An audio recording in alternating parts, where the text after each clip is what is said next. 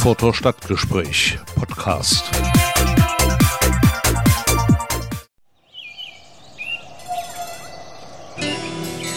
Erfurt. Erfurt ist super. Erfurt. Coole Stadt.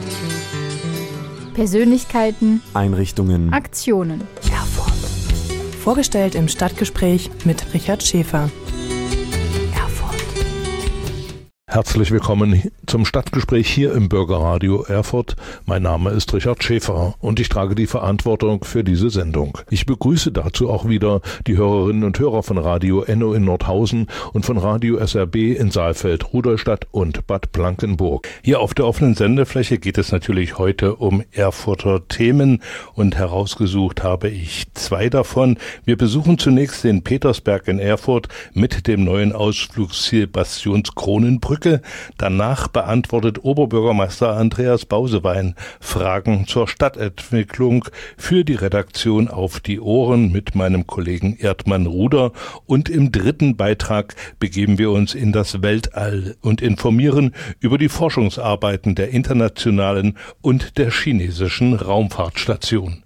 Und zuvor hören wir Silbermond mit Teil von mir.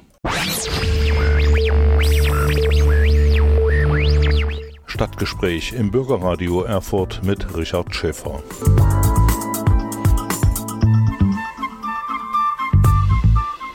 Die Sendung wird am kommenden Montag ab 13 Uhr wiederholt und wie versprochen führt uns der erste Beitrag auf die Bastionskronenbrücke hier auf dem Erfurter Petersberg, dem neuen Ein äh, Treffpunkt oder dem neuen Anziehungspunkt für Touristen und Gäste. Der Erfurter Petersberg im Herzen der Thüringer Landeshauptstadt liegt 231 Meter über Null. Vor mehr als 300 Jahren wurde er als Zitadelle ausgebaut. Am 1. Juni 1665 erfolgte die feierliche Grundsteinlegung für den Bau der Festung. Die Bewohner der umliegenden Dörfer mussten schwere Fronarbeit leisten.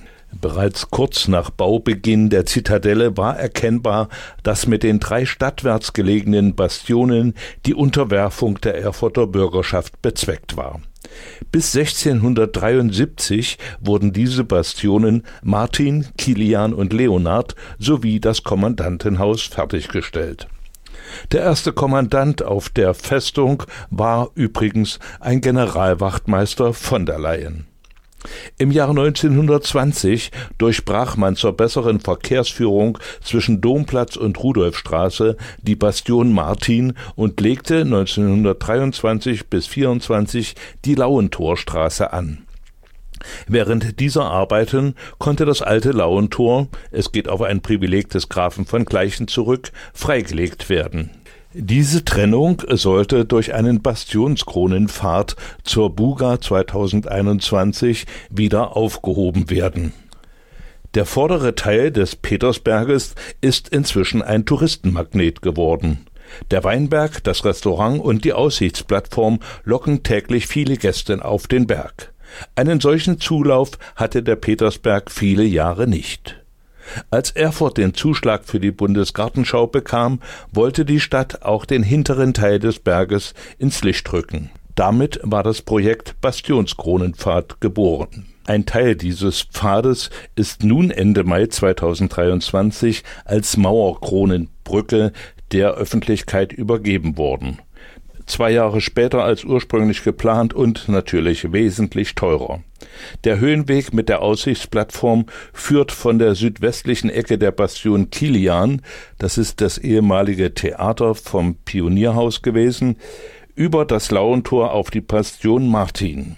Die Besucher müssen von dort aus wieder zurückgehen lagen die im Jahr 2017 geplanten Kosten für den gesamten Bastionskronenpfad noch bei 4,9 Millionen Euro, hat allein diese kleine Brücke jetzt 7,2 Millionen Euro gekostet. Gründe für den Preisanstieg gibt es zur Genüge. Da sind einmal die gestiegenen Arbeitskosten und Materialkosten, Die erhöhten Kosten für eine neue Statik, die Verankerung der Brücke an der alten Mauer der Bastion Martin, viele Arbeiten sind deutlich aufwendiger und schwieriger gewesen als vermutet. Die Mauerkronenbrücke ist mit 108 Metern aber nicht mal halb so lang wie der ursprünglich geplante Bastionskronenpfad und ob der fertiggestellt wird, ist fraglich. Der Oberbürgermeister und seine Amtsleiter halten an dieser Idee fest. Jedoch da regte sich Widerstand. Denn allein auf 340 Metern soll der Rundweg als Erlebnispfad mitten durch die Baumkronen eines geschützten Wäldchens führen. Dutzende Bäume müssten gefällt werden und der Leiter des Tiefbau- und Verkehrsamtes, Alexander Reinche, hatte hier in unserer Sendung auf die Ohren bereits im Frühjahr darauf hingewiesen, dass man an der Fortsetzung des Bastionskronenpfades festhält. Ob und wann das geschehen wird, steht natürlich in den Sternen. Stadtgespräch im Bürgerradio Erfurt mit Richard Schäfer.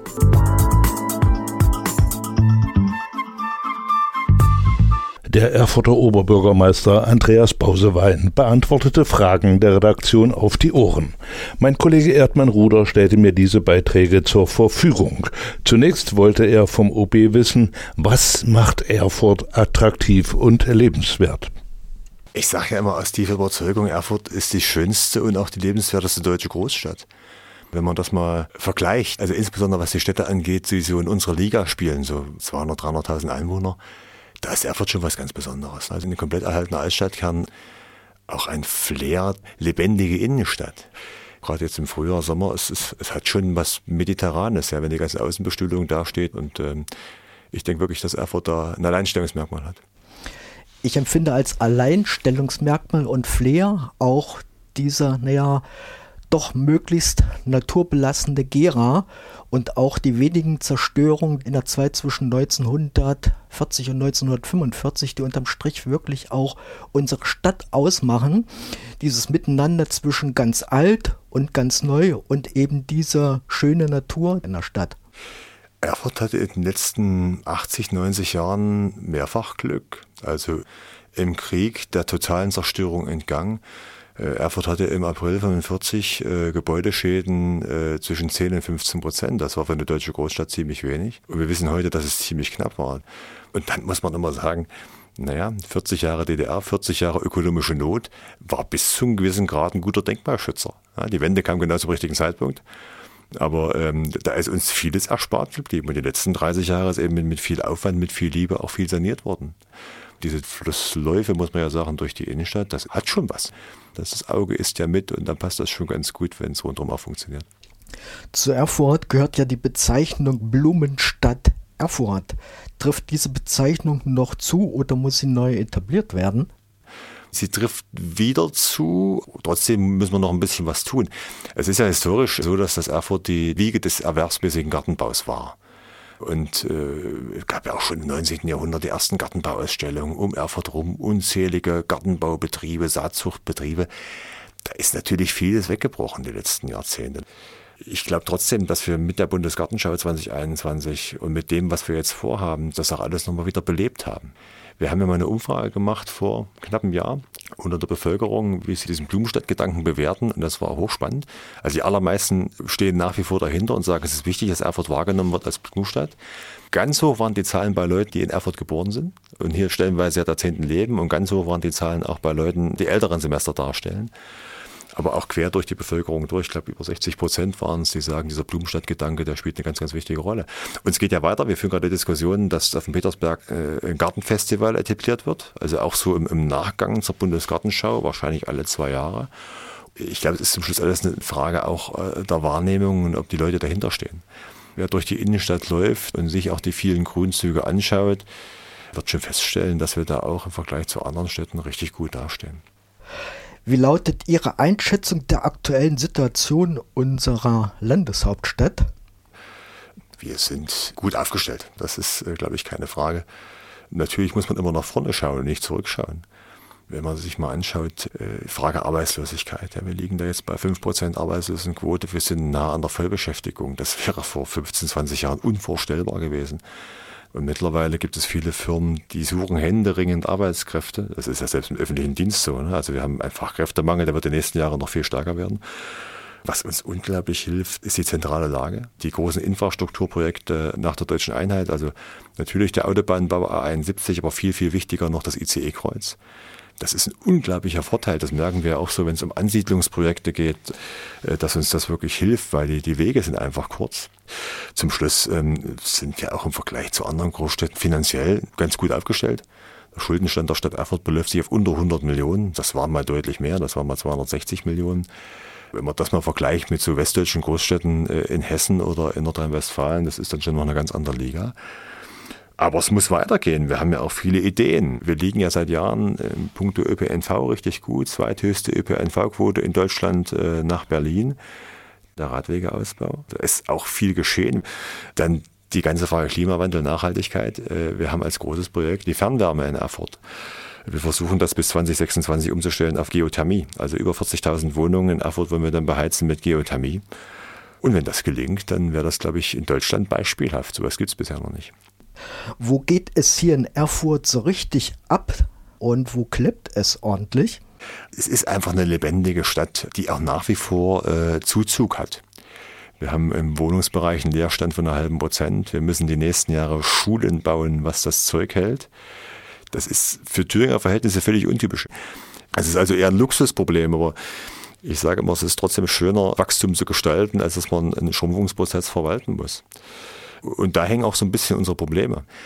Nicht nur im finanziellen Bereich, ja, weil natürlich die Investitionen Geld kosten, sondern insbesondere im personellen Bereich. Der Fachkräftemangel schlägt mittlerweile auch in der Stadtverwaltung durch. Wenn man sich die Statistik mal anschaut, die Kriminalitätsstatistik, äh, sind wir ja im deutschen Vergleich gesehen kein krimineller Hotspot.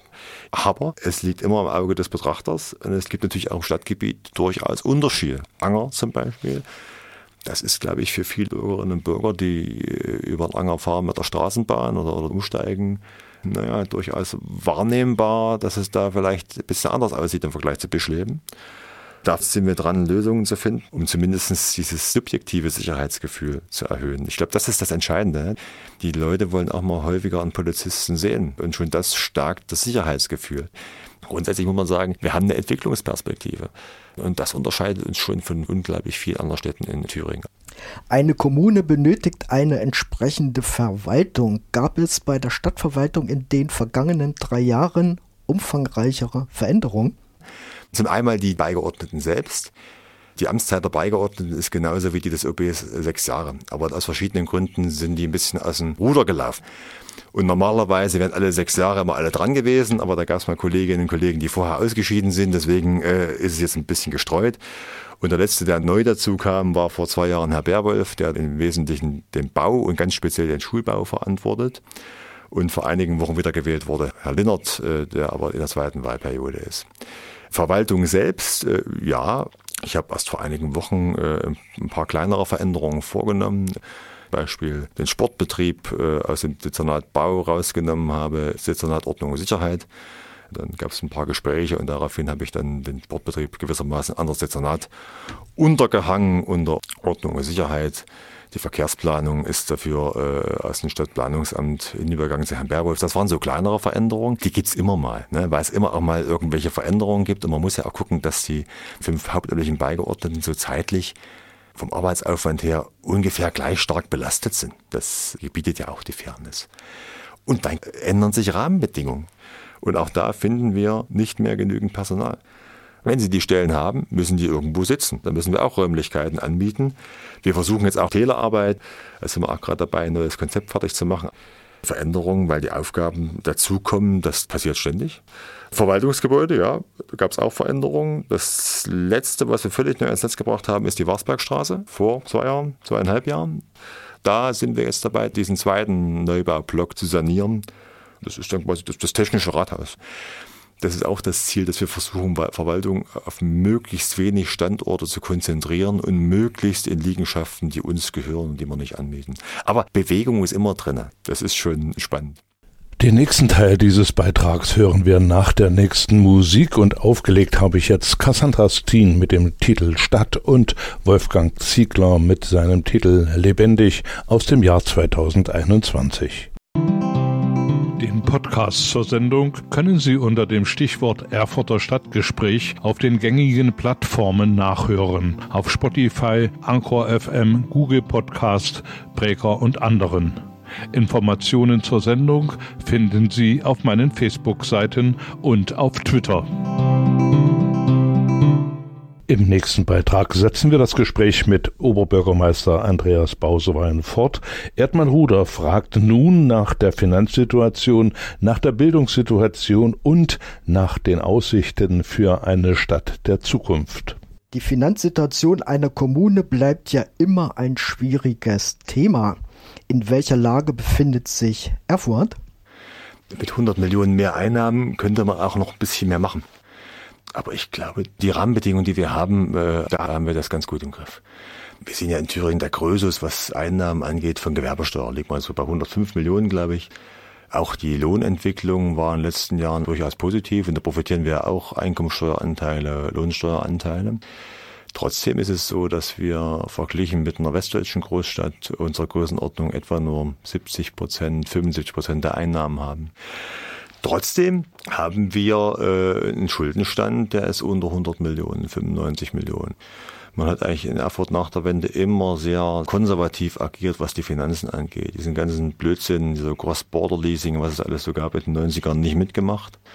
Und das führt eben dazu, dass wir stabile Finanzen haben. Was jetzt nochmal eine Herausforderung ist, das ist der Tarifabschluss öffentlicher Dienst, der wirklich mit erheblichen Millionenbeträgen bei uns aufschlägt. Aber wenn ich natürlich als OB die Arbeitgeberverantwortung habe, sage ich ganz offen, es gab wenige Jahre, wo ich die Forderungen der Gewerkschaften so verstanden habe wie dieses Jahr.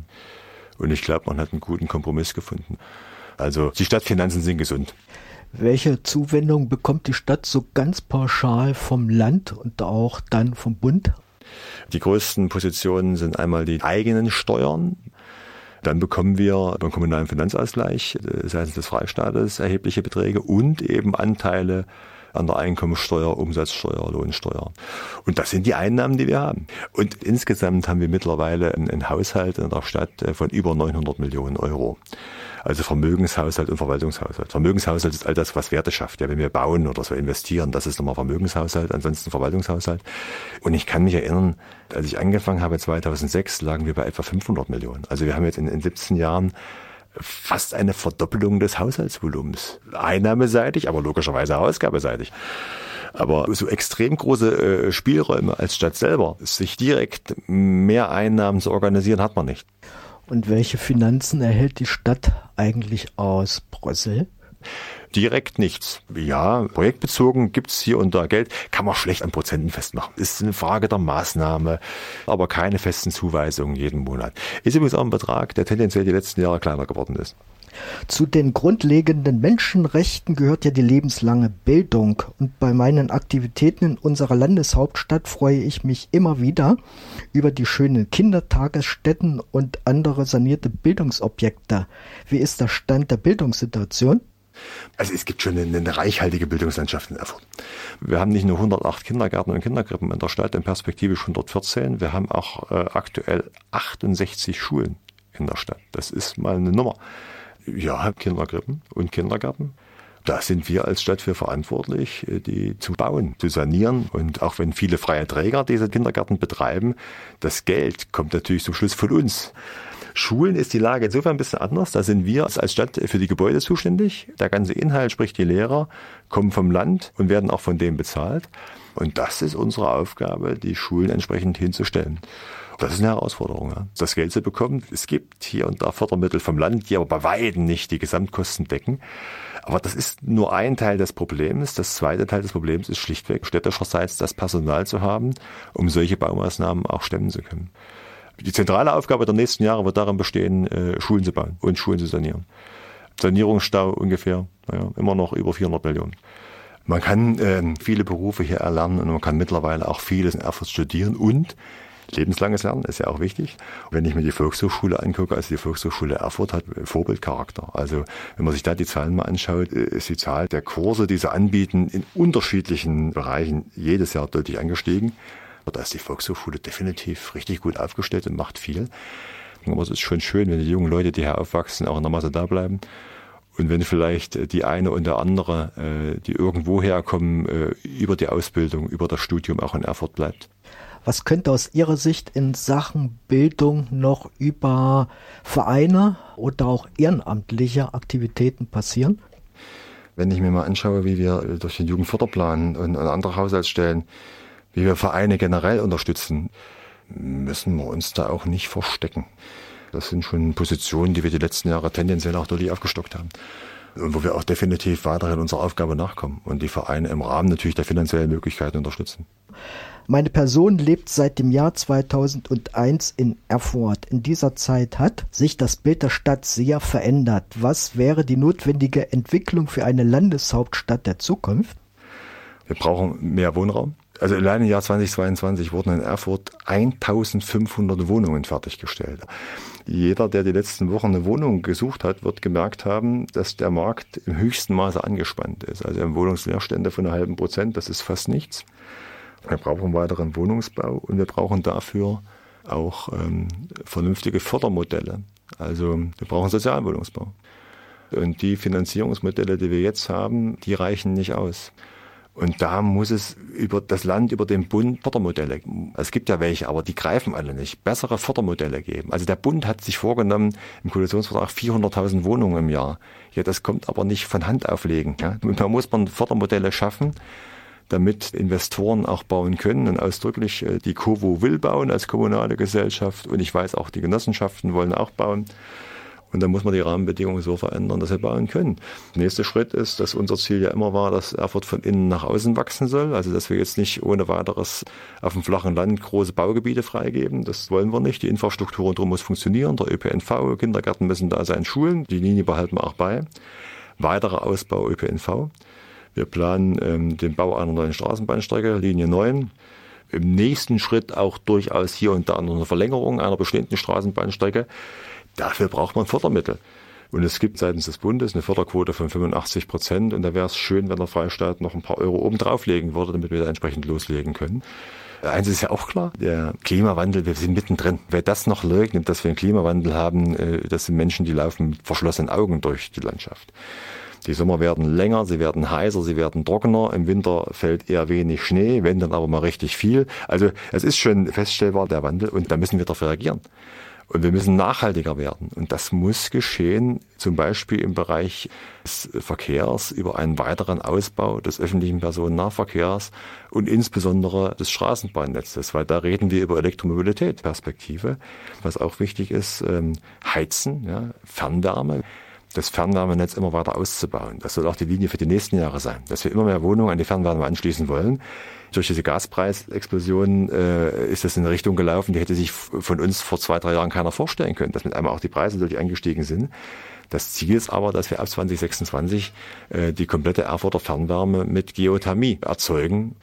Also sowas gibt es bisher in Deutschland in den Dimensionen noch nicht. Ja, da gibt es schon noch ein paar Ziele, was wir angehen müssen. Und das auch ziemlich kurzfristig.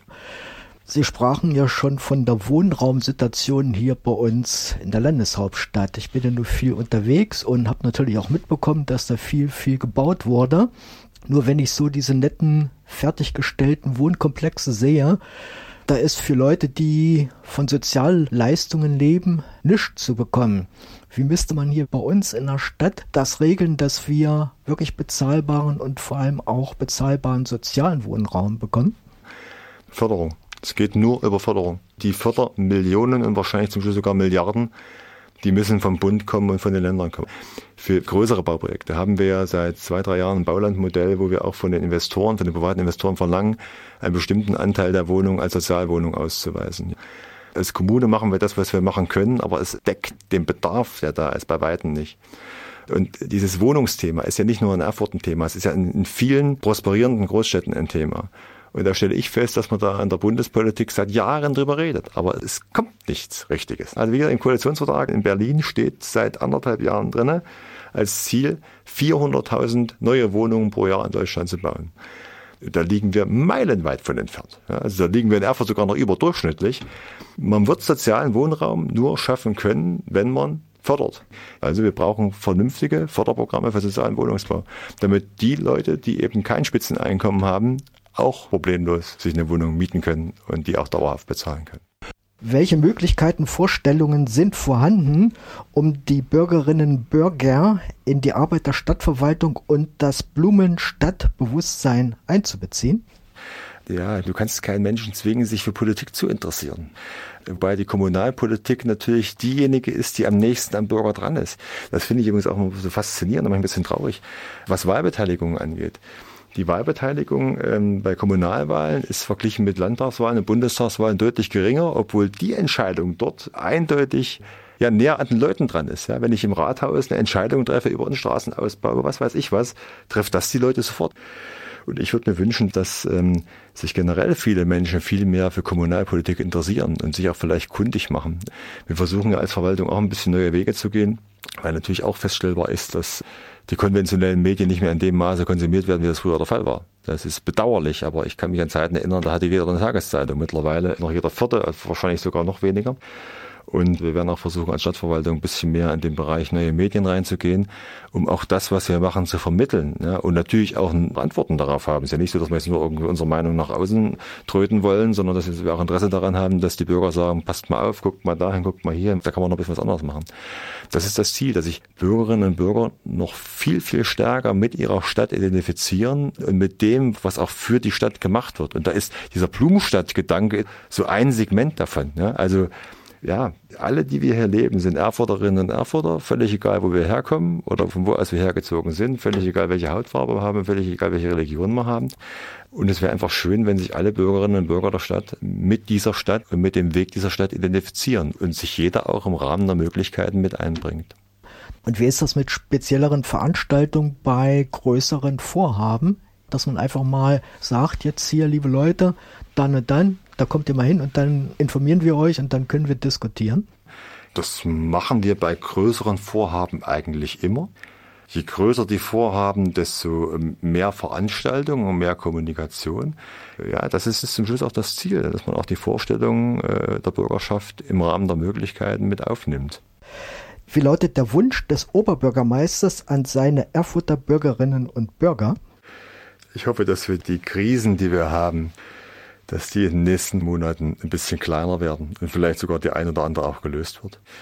Also wenn man so merkt, dass der Krieg mittlerweile 1000 Kilometer vor der Haustür ist, äh, dann merkt man auch, wie dieser Wunsch nach Frieden ja, wieder mehr Hand und Fuß gewonnen hat. Das war vielleicht jahrelang mal so dahingesagt, ja, und jetzt äh, meint man es wirklich voll und ganz ernst. Und ansonsten Gesundheit und Glück und Frieden.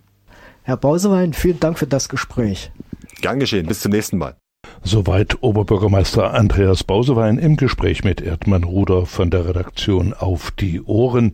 Hier geht es jetzt erstmal weiter mit Musik und danach starten wir in den Weltraum. Der Sommer bietet viele Möglichkeiten, den Sternenhimmel zu beobachten. Da kann man Satelliten mitunter auch die Raumstation ISS beobachten. Und so führt uns der nächste Beitrag auch in das Weltall. Am 5. Juni 2023 startete vom Weltraumbahnhof Cap Canaveral ein wiederverwendbarer Transporter Cargo Dragon genannt. Es war die 28. Mission zur Versorgung der internationalen Raumstation.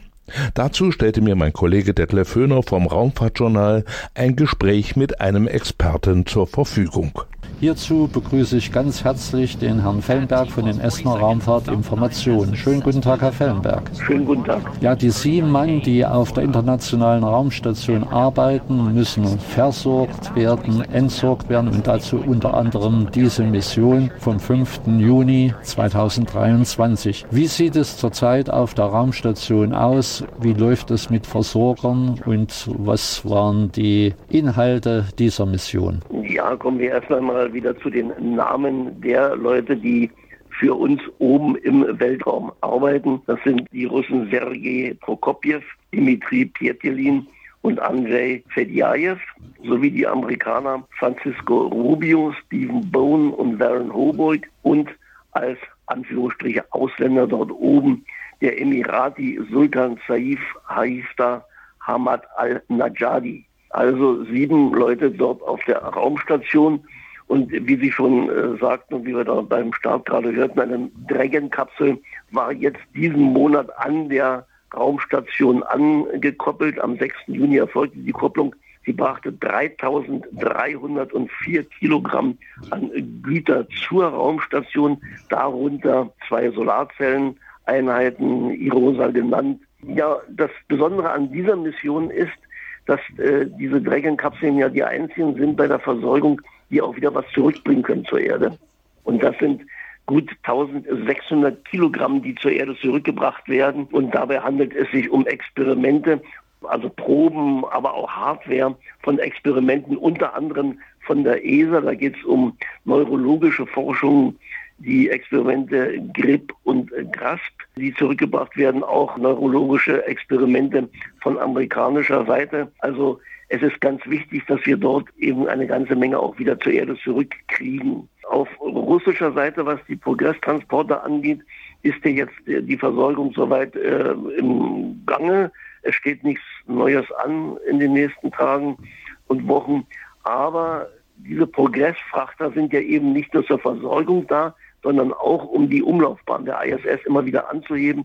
Und ganz planmäßig gab es eine solche Anhebung am 16. Juni. Die Triebwerke wurden 770,2 Sekunden gezündet und immerhin wurde die Umlaufbahn auf eine Höhe gebracht, die 2,1 Kilometer über dem lag, was vor dieser Zündung gewesen war. In unserem Berichtszeitraum gab es auch mehrere Ausstiege, dass also Raumfahrer die Raumstation verlassen haben, entsprechende Arbeiten durchgeführt haben und da kommt unter anderem auch wieder dieser Transporter ins Spiel. Genau. Und zwar bei den beiden Ausstiegen der Amerikaner, das war auf amerikanischer Seite von der ISS gesehen der 87. und 88. Ausstieg.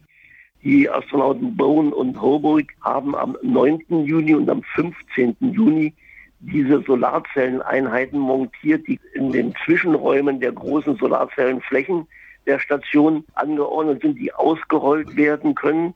Das ist bei diesen beiden äh, Ausstiegen dann bewältigt worden. Ein Ausstieg dauerte sechs Stunden und drei Minuten, der andere fünf Stunden und 35 Minuten. Alles verlief planmäßig. Und so sind diese Solarzelleneinheiten jetzt dort an der ISS montiert. Am 22. Juni gab es dann auf russischer Seite einen Ausstieg, das ist der 59. auf russischer Seite, Prokopjew und Pjetjelin gegenüber Poisk raus und haben Experimenten ausgetauscht, neu installiert und eine Kommunikationseinheit an Modul Zviesta angebracht. Das Ganze hat sechs Stunden und 24 Minuten gedauert und ist auch alles erfolgreich abgewickelt worden. Soweit der aktuelle Stand, zumindest was den Berichtszeitraum angeht. Werfen wir einen Blick in die Zukunft, Herr Fernberg. Was kommt auf die Astronauten, Kosmonauten zu? Ja, es steht weiterhin für Anfang Juli die Umkopplung der Dragon-Kapsel an. Und zwar soll das Raumschiff vom vorderen äh, Stutzen zum oberen Stutzen des Harmonie-Moduls umgesetzt werden. Das, wie gesagt, ist äh, für Anfang Juli geplant. Für Juli ist dann auch ein weiterer Ausstieg russischer Kosmonauten vorgesehen. Und zwar geht es da um das Umsetzen einer Arbeitsplattform vom Modul Rasviet an das neue Modul Nauka. Und das Aussetzen von diversen Satelliten steht an. Es sind ja wieder auch mit dieser Dragon-Transportkapsel Satelliten zur Station gebracht worden. Diesmal soll das Bishop-Modul dafür eingesetzt werden. Das kann ja mit dem Greifarm von der Station abgenommen werden, wenn die Satelliten dort positioniert sind. Und dann können die Satelliten dann in einer bestimmten Position ausgesetzt werden. Also hier sind etwa ein Dutzend Satelliten, die jetzt zum Aussetzen bereit sind. Und Anfang August wird dann der nächste Cygnus-Transporter erwartet an der Station, der dann wieder neben Versorgungsgütern sicherlich auch neue Satelliten bringt, die von dort ausgesetzt werden sollen. Das ist das, was in den nächsten Wochen dort oben ansteht. Neben den Routinearbeiten natürlich und den Arbeiten zur Instandhaltung der Station, das ist klar. In unserem letzten Gespräch über die bemannte Raumfahrt hatten wir über Boeing berichtet. Die bauen ja ein weiteres bemanntes Raumschiff, was unter anderem als Zubringer zur Raumstation dienen sollte. Und da gibt es immer wieder Verzögerungen. Hat sich da was getan in der Zwischenzeit? Ja, es gibt wieder mal einen neuen Termin für diesen ersten bemannten Testflug des Raumschiffs Starliner. Es gab ja erhebliche Probleme, wenn man bedenkt, also kurz vor dem geplanten Start im Frühjahr hat man festgestellt oder hat man veröffentlicht, die NASA war da sehr rigoros, dass es Probleme gibt am Fallschirmsystem der Kapsel. Die sind aber nicht so gravierend gewesen, aber es wurden Bauteile gefunden, die äh, brennbar sind an Stellen in der Kapsel, die dort gar nicht sein dürfen. Und es ist faszinierend, dass nach zwei Testflügen, unbemannten Testflügen, das jetzt erst bekannt wird. Aber das führte natürlich zu weiteren Verzögerungen und jetzt wird ein Start für frühestens Oktober angepeilt. Ich würde darauf allerdings nicht einen Cent wetten, dass es dabei bleibt. Es sind weitere Verzögerungen durchaus im Bereich des Möglichen und mich würde es nicht wundern, wenn dieser bemannte Testflug frühestens gegen Ende des Jahres oder erst am Anfang nächsten Jahres stattfinden wird. Übrigens gibt es auch einen Termin für den nächsten privaten Axiom-Flug. Wir hatten ja gerade eine Axiom-Mission vor einigen Wochen. Eigentlich sollte die nächste Mission dann äh, im November, Dezember stattfinden. Sie wird jetzt aber im ersten Quartal 2024 stattfinden und dann werden äh, wird eine Besatzung ähm, dabei sein mit Astronauten aus den USA, aus Italien, aus Schweden und der Türkei. Warten wir ab, wie diese Mission dann auf der Station verläuft. Axiom arbeitet ja weiter daran, selbst dann ein Modul zur Station zu bringen. Und wir werden das natürlich weiter beobachten. Soweit zur internationalen Raumstation auf Fellenberg. Es gibt aber noch eine zweite, nämlich die chinesische. Wie sieht es dort aus? Es ist ja alles ziemlich ruhig. Man sieht schöne Bilder, die gemacht werden, aber ja, ja, ähnlich wie auf der ISS jetzt ist es auch auf der CSS, wie Sie schon sagen, eine routinemäßige Arbeit, eine ruhige Arbeit. Man hört nicht sehr viel. Wenn man im Netz ein bisschen sucht, findet man, sagten Sie ja auch eben schon, sehr schöne Bilder, nicht nur Bilder, sondern äh, Videos. Das machen die Chinesen sehr professionell und sehr eindrucksvoll, die Arbeit an Bord der Station. Es sind ja drei Chinesen dort auf der Raumstation Tiangong. Das ist Ying Haipeng, Su Yangzu und Gui Haichan. Die sind seit dem 30. Mai dort oben und nach der Übernahme durch die vorige Besatzung ist diese von Gensu 15 dann mit den Astronauten Fai Yunlong, Dong Qingming und Zhang Lu, man möge äh, mir verzeihen, dass es garantiert nicht richtig chinesisch ausgesprochen ist. Diese drei sind sicher wieder gelandet am 3. Juni. Damit war der vordere Stutzen wieder frei und man konnte den alten Transporter Tieren zu 5 dort wieder anlegen. Das ist am 5. Juni geschehen. Wir hatten ja einen neuen Transporter, der am 10. Mai hinten angelegt hat und der hat immerhin 5800 Kilogramm an Versorgungsgüter und Experimentenausrüstung und solche Dinge alle zur Station gebracht und der musste nun entladen werden. Das heißt, es fällt natürlich auch Müll an, äh, Verpackungsmaterial, aber auch vom, vom täglichen, von der täglichen Arbeit. Und da ist es nicht verwunderlich, dass man den alten Transporter wieder vorne angekoppelt hat, um ihn quasi bis August, wenn man so will, als Mülltonne zu benutzen und diese nicht mehr benötigten Güter zu entsorgen. Aber die Astronauten haben dort oben auf der Station jetzt natürlich sehr viel zu tun, diese neuen Güter alle unterzubringen und so schön sauber und ordentlich wie es auf der Station noch aussieht. Ich denke mal, noch einige Transporter mehr und es wird ähnlich aussehen wie auf der ISS. Aber das ist halt die Arbeit auf einer solchen Station. Und ich denke mal, solange wie alles planmäßig weiter verläuft, werden wir auch weiterhin schöne Videos zu sehen bekommen. Große Dinge stehen im Moment nicht. Also es wird noch einen Ausstieg geben in den nächsten Wochen, aber da steht kein Termin äh, fest. Warten wir ab, was es an Meldungen dann von der CSS Tiangong geben wird. Soweit die Nachrichten aus der Raumfahrt. Den Beitrag habe ich von meinem Kollegen Detlef Höhner vom Raumfahrtjournal übernommen. Nochmal vielen Dank dafür. Damit sind wir auch am Ende der Sendung Stadtgespräch für heute. Ich danke fürs Einschalten und Zuhören, wünsche Ihnen eine schöne Zeit. Tschüss, bis zum nächsten Mal, sagt Richard Schäfer.